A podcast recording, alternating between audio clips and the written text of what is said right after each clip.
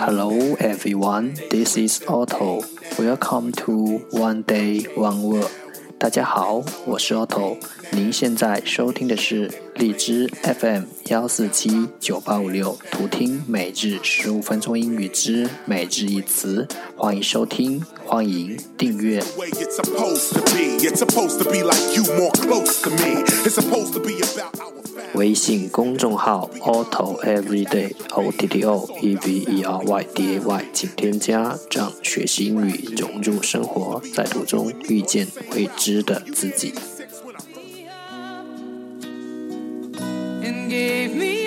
让我们一起简单的坚持每一天。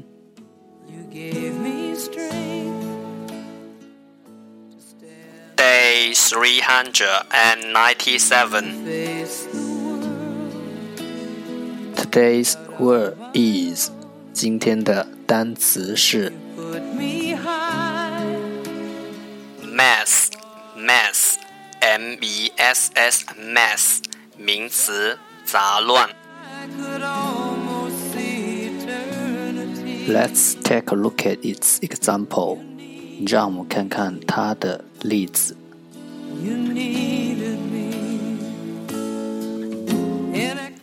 the room was in a mess. 这个房间杂乱不堪。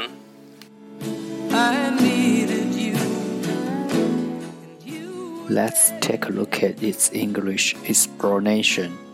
让我们看看它的英文解释。A dirty or untidy state.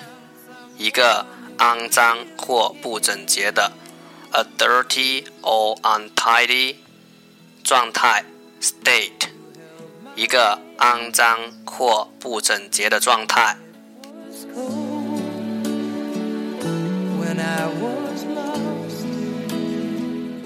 Let's take a look at its example again。让我们再看看它的例子。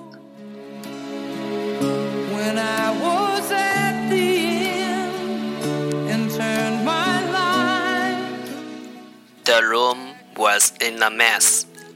这个房间杂乱不堪。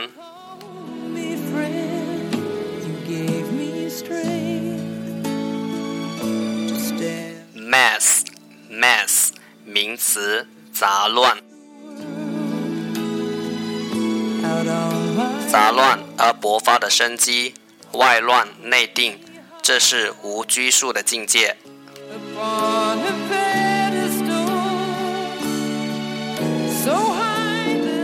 That's our for today，这就是今天的每日一词。如果你喜欢我们的节目，请为我和那些愿意坚持的人点赞，欢和我一起用手机学英语，一起进步。See you next time，再见。